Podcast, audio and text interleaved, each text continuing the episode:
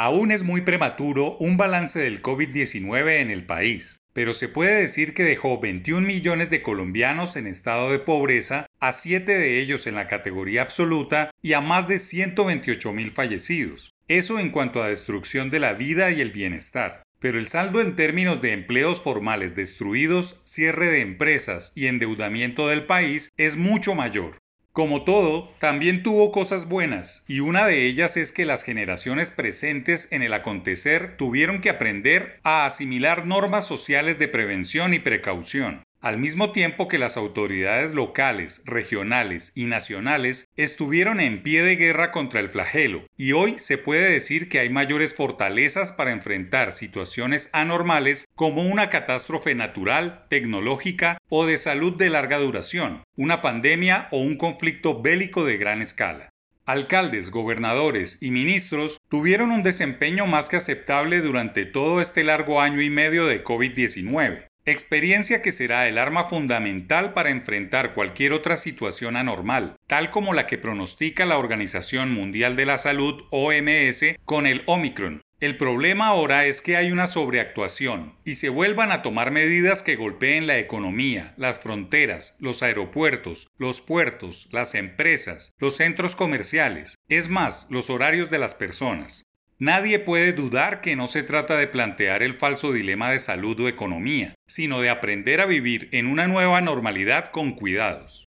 Colombia tuvo un pico de 5 millones de desempleados en los tiempos más duros, y otro tanto se colgó en sus deudas, perdió sus trabajos o tuvo que suspender actividades de formación. El COVID-19, el Omicron y los virus que vengan en el futuro no serán los últimos que acechan sobre las sociedades modernas, y todos deben atacarse o enfrentarse con la experiencia adquirida en luchas anteriores. Sería un error repetir la misma fórmula de cerrar las economías por temor a una propagación inminente, lo que simultáneamente activa una resurrección de la pobreza, del desempleo, de las empresas quebradas y de flagelos que tardan mucho más en solucionarse. Los científicos de las grandes farmacéuticas trabajan contra reloj para lograr nuevas vacunas a nuevas cepas. Las clínicas y hospitales de todo el mundo ya tienen protocolos, instrumentación y nuevas tecnologías sobre cómo lidiar este tipo de situaciones. Pero los políticos populistas pueden usar un renovado miedo para encerrar a sus poblaciones y condenarlas a la pobreza que sube como una inundación anunciada y a la esclavitud de los virus. Quizás sea muy prematuro decirlo, pero el mundo deberá aprender a convivir con este tipo de situaciones que habían sido olvidadas.